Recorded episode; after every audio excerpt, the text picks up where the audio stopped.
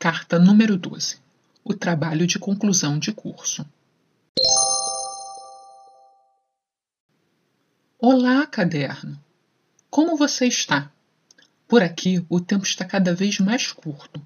Preciso dar conta do estágio que farei nas minhas férias no supermercado e do trabalho de conclusão de curso.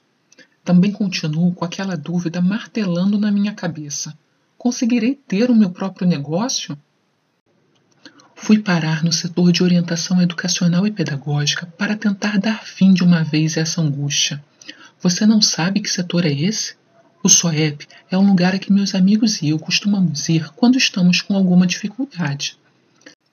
Além de contarmos com os professores e com os colegas de turma, temos a possibilidade de buscar ajuda também no SOEP. Eles conversam com a gente e nos ajudam a pensar sobre as nossas atitudes na vida e na escola. A funcionária de lá, Fátima, me deu três ideias para que eu pudesse decidir o que fazer. 1. Um, conversar com Carlos, já que ele é microempreendedor, MEI. 2. Pesquisar em sites sobre como abrir uma microempresa. 3. Fazer meu trabalho de conclusão de curso com todas essas informações, aproveitando para pedir ajuda ao professor de administração. Caraca, era isso! Meu trabalho de conclusão de curso será sobre um microempreendedorismo. Uma ótima hora para conhecer e pensar sobre os problemas que eu irei enfrentar. Ao final, acredito que terei informações suficientes para decidir o que eu farei da minha vida. Você já sabe que eu sou dramático, caderno. Não preciso fazer cerimônias. O professor Gabriel Aquele professor que estuda o aprender a aprender e nos dá aula de redação vive me dando dicas de como escrever. Ele fala que a gente não pode ter medo de colocar o que pensa no papel. Precisa ir escrevendo, depois ajeitamos. E é assim que eu tenho feito.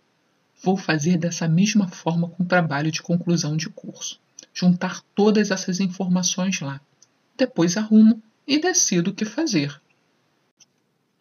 Além disso, o professor Gabriel sempre nos ensina que o conhecimento não vem só do colégio.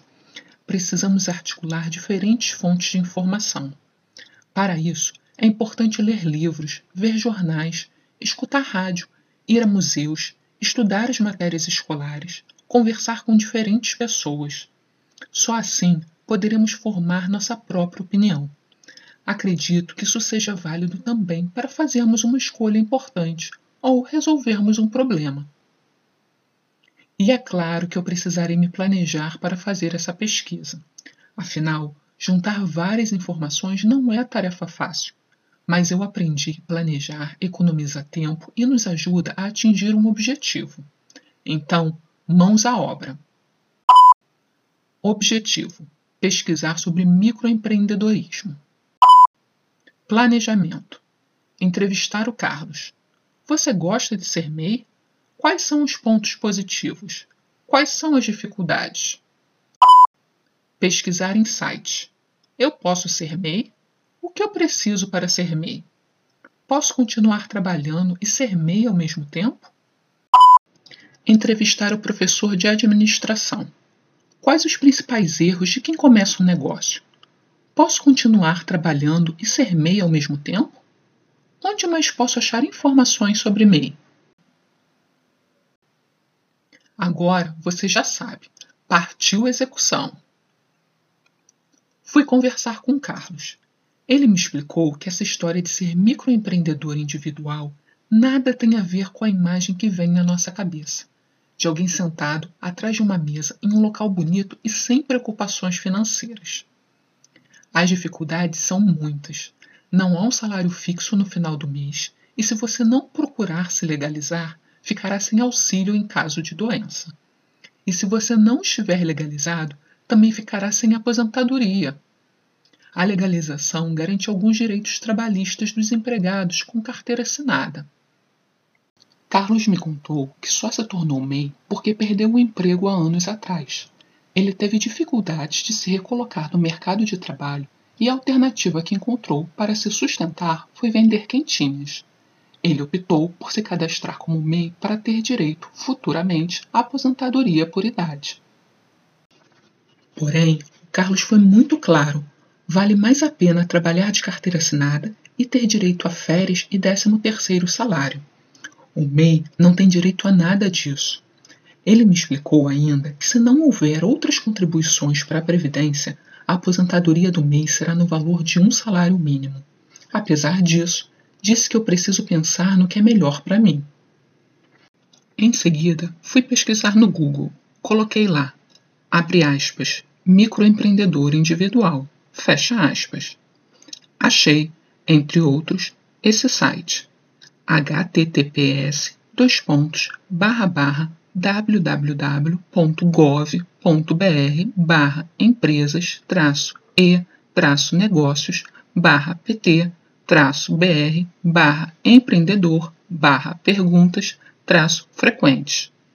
O Carlos me ensinou que endereços que começam com gov.br são do portal do governo. Por isso, eu decidi consultar esse link. Descobri que essa é a página oficial do MEI. A página é bastante completa, apresenta várias leis e explicações do serviço e as dúvidas mais frequentes. Encontrei minha atividade, confeitaria, como sendo permitida. Lá descobri outros benefícios, como ter um CNPJ e poder emitir nota fiscal. Encontrei também algumas das informações que o Carlos já havia me passado. Em relação às obrigações e responsabilidades, vi que é necessário pagar um imposto todo mês, o DAS, Documento de Arrecadação do Simples Nacional. Há também uma certa burocracia. É preciso preencher mensalmente um relatório de receitas brutas mensais e prestar contas anualmente. Quanto a trabalhar como MEI e continuar com meu emprego no supermercado, vi que é possível. Porém, caso seja despedido, posso não ter direito ao seguro-desemprego. Mesmo assim, começo a cogitar essa alternativa. Afinal, pode ser uma forma de conseguir me sustentar até que meu negócio dê lucro. Depois, fui conversar com um professor de administração. Ele falou sobre a importância de cobrar um preço justo pelos meus serviços. Preciso, ao calcular o preço, levar em conta todas as despesas que tive e o valor da minha mão de obra disse que muitos iniciantes não fazem isso. Essa é uma informação valiosa para quando eu for calcular o preço dos meus produtos, caderno.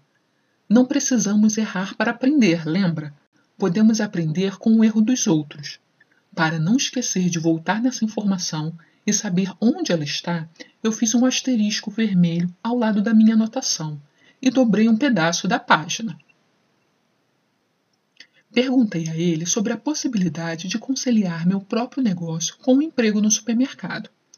A resposta que tive foi, novamente, sim. Mas o professor me explicou que existem vários poréns. Viu só? Por isso é sempre bom consultar várias fontes. Eu poderia ter problemas na empresa em que trabalho, abrindo um negócio na mesma área de atuação, e até receber uma demissão por justa causa. Caso os ramos fossem diferentes, ainda assim eu precisaria pensar nessa decisão. Porque se eu ficar desempregado, posso não ter direito ao seguro-desemprego, já que o MEI é uma fonte de renda. Essa última parte eu já sabia. O professor me indicou alguns textos com diferentes opiniões.